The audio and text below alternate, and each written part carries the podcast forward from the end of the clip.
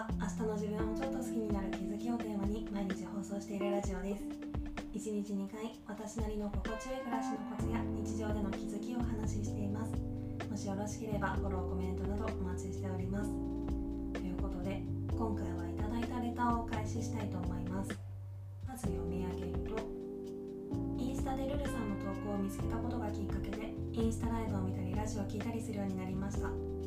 私も繊細なところがありいつも大変共感しています。SNS で発信を始めたのは何かきっかけがあったんですか？文章作成や録音など結構時間もかかって大変だと思うんですが毎日まめに更新してらしてすごいです。何かモチベーションになってるものもありますか？ということで私が発信を始めたきっかけやモチベーションについてお話ししたいと思います。まずきっかけに関しては転職に失敗したことですね。私またこの話はどこかでしようと思うんですけど転職する時とある専門職を目指していて未経験で経験を積ませてもらいながら資格を取ってそれでいつか独立したいみたいなまあ言ってしまえば甘いというかゆるふわなキャリアプランを考えていてでも転職失敗してその道が閉ざされてまあやろうと思えばまたすぐ転職し直すこともできるわけだからそれをやらなかったっていうのはただの私の選択でしかないんですけどとにかくまた新たな生き方を探さなきゃってなったんですね。もともととりあえず34年働いて経験を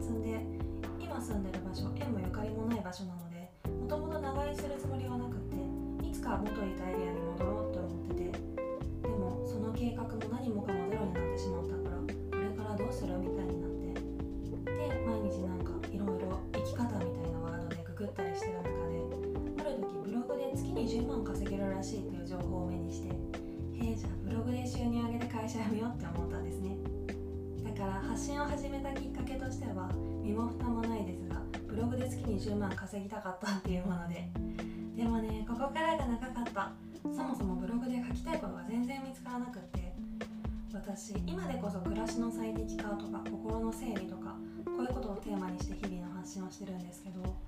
最初本当20万稼いで会社辞めたいみたいな。なので当時は本当ただの日記みたいなブログで目についたこととか気づいたこと何でも書いててだから多分今も残してると思うんですけど口内炎の薬がめちゃくちゃ良かったみたいな記事とか運転免許取るの苦労したみたいな記事があるんですよね。でうわマジで書きたいことないどうしようみたいに思いつつも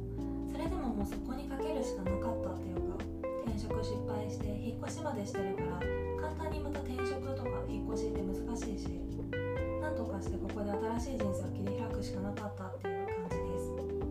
でもこうやって途中休んだりしつつもずっと自分のやりたいこととか好きなことってなんだろうって考え続けたおかげで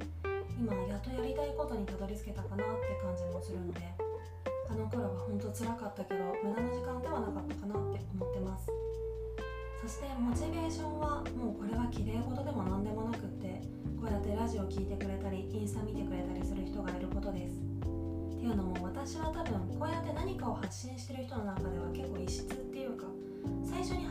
信ってブログだったんですけど SNS って一切やってなかったんですね。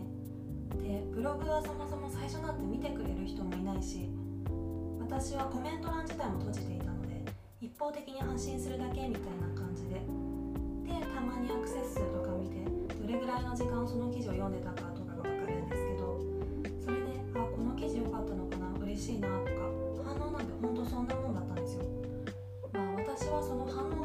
世界しか知らなかったから当時は何とも思ってなかったんですけどむしろ最初は書く文章のレベルが低すぎて読まれたいけど読まれたくないみたいになってたしでも今こうやってちょっとずつ人に見られても抵抗のない文章とか話ができるようになってきてやっぱり誰かが見てくれてる聞いてくれてるっていうのはすごい大きな励みだなと思ってます。いつも本当にありがとうございますなんてやめるのかって感じなんですけどとりあえずやめないです。これからもよろしくお願いします。まあそれは置いといてもちろん今日やる気出ないなとかこんなことやってて何になるのみたいに悲観する日も全然あるんですけどもうこれはこの発信っていうものを習慣にして仕組み化自動化するしかないです。何度か一日のタイムスケジュールを見直してできるだけ負担のない場所に組み込んでもう機械になったつもりでやり続ける。これしかないなって思ってます。やっぱり一日でもやらない日があるともう二度とできなくなる可能性があるんですよね。これって仕事とか